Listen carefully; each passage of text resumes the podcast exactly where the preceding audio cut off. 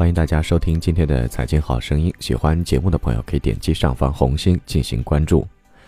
你会花多少钱给你或者爱人买一套内衣呢？内衣之于女人恐怕是非同一般的，但是作为男人或许很难理解，为什么一个女人不惜花重金也要置办一套性感的穿在里面的内衣？这就和男人很难理解为什么女人总是倾慕于动辄数千块、效果却有待考察的护肤品是一个道理。本周，美国知名的内衣品牌维多利亚的秘密内衣秀第一次亮相上海，在展示一场视觉盛宴的同时，也让一部分人大跌眼镜。新闻报道说，黄牛票卖到二三十万一张，但是现场却有些混乱，完全配不上它高昂的票价。下面咱们就来说一说维密的杠杆危机。维密秀制作成本百倍增长，遗失中国打响胸罩销售保卫战。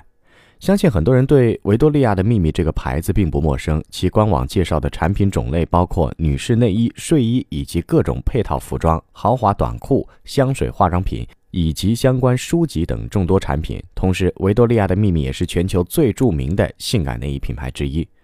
要认真的探索维密，就得先从它的历史说起。公开报道显示，它起源于1977年6月，美国人罗伊·雷蒙德在加州斯坦福购物中心开的第一家女性内衣商店。就和它的名字一样，一出生即象征着禁忌的神秘感。当初他的目标客户还是给女性买内衣的男性，充满挑衅的商品和精心打造的目录是他的品牌核心。刚创办的第一年，维密的营业额就达到了50万美元。到五年之后的一九八二年，每年已经进账六百万美元，发展可谓是迅猛。不过后来因为定位的原因，业绩不尽如人意，临近破产之际，The Limited 拯救了它。后来为上市集团公司 L Brands，也就是今天维密的母公司 L Brands 集团公司，在二零零七年到二零一零年间被太阳私募基金逐步收购。比它的产品更加出名的，恐怕就是每年一度的维密秀，号称是内衣界的春晚、时尚界的超级杯和世界上最多观众的时装秀。自从1995年首发以来，今年已经是维密秀第二十二个年头。与其说是秀，不如说是一个年度精心制作和品牌营销工具。不过话说回来，哪个大秀不是营销工具呢？维密秀制作费从1995年的12万美元到2012年的1200万美元，翻了百倍。今年的这场秀成本几何上没有可靠数据，但相信不会比一千二百万美元低。随着维密秀制作费爆炸增长，其销售额一步步攀上数十亿美元的高峰，但是在美国市场却开始滑坡，保卫市场盘子刻不容缓。和维密秀劲爆火辣的态势相反的是，内衣业似乎要走下坡路。虽然全球领先市场研究咨询公司 Mintel 集团的数据显示，目前中国的内衣市场非常有利可图，最近五年内翻了一番，达到一百八十亿美元。但是，国内几家上市内衣公司的业绩似乎并没有看到这种可喜的趋势。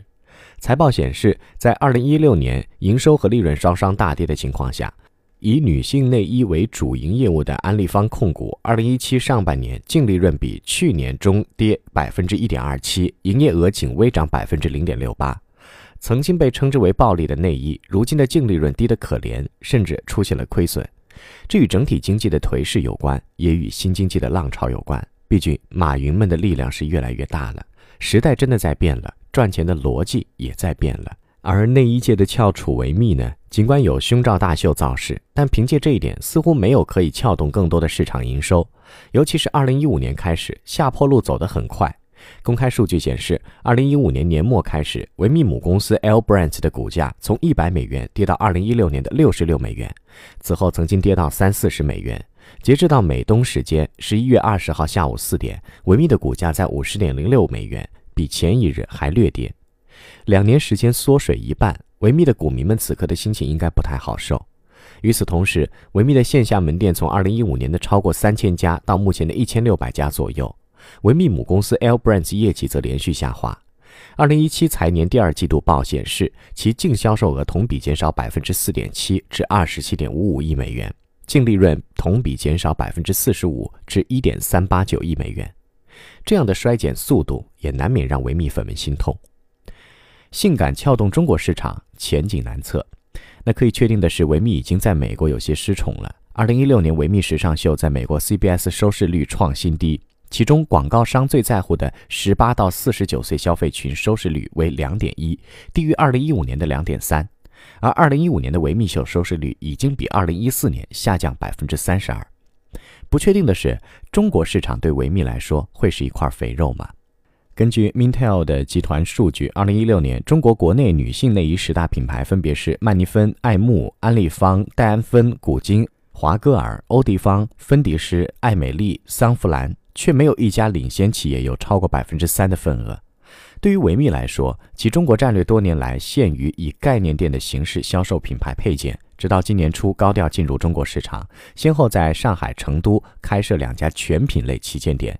目前在各大城市的核心商圈布局了三十三家门市店，包括十一月开张的北京王府井中环百货商场店铺。今年维密秀在中国的超模已经有六位了，浓烈的中国元素，相信也是为今年预热。一边是全面撒网，另一边是火爆造势，套路大家都懂。根据林克爱普大数据平台研究，喜欢看维密大秀的貌似是男性居多，其中男性观众占比百分之五十六，女性为百分之四十四。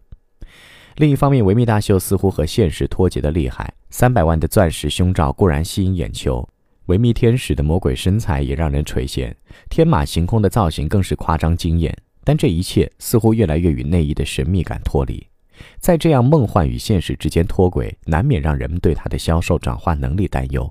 值得一提的是，圈了一批男性粉丝的维密，拿着为美国女性身材设计的内衣，真的会如愿的撬动中国男人、女人口袋里的钱吗？靠性感撬动中国市场，中国内衣企业从来都是这么干的。不同的是，维密更性感，性感总量更高。不过，这也意味着成本将变得更高。好了，最后请关注蜻蜓财经的微信公众号，搜索“大圣说事”或者“大笑说事”的拼音即可。下期节目再会。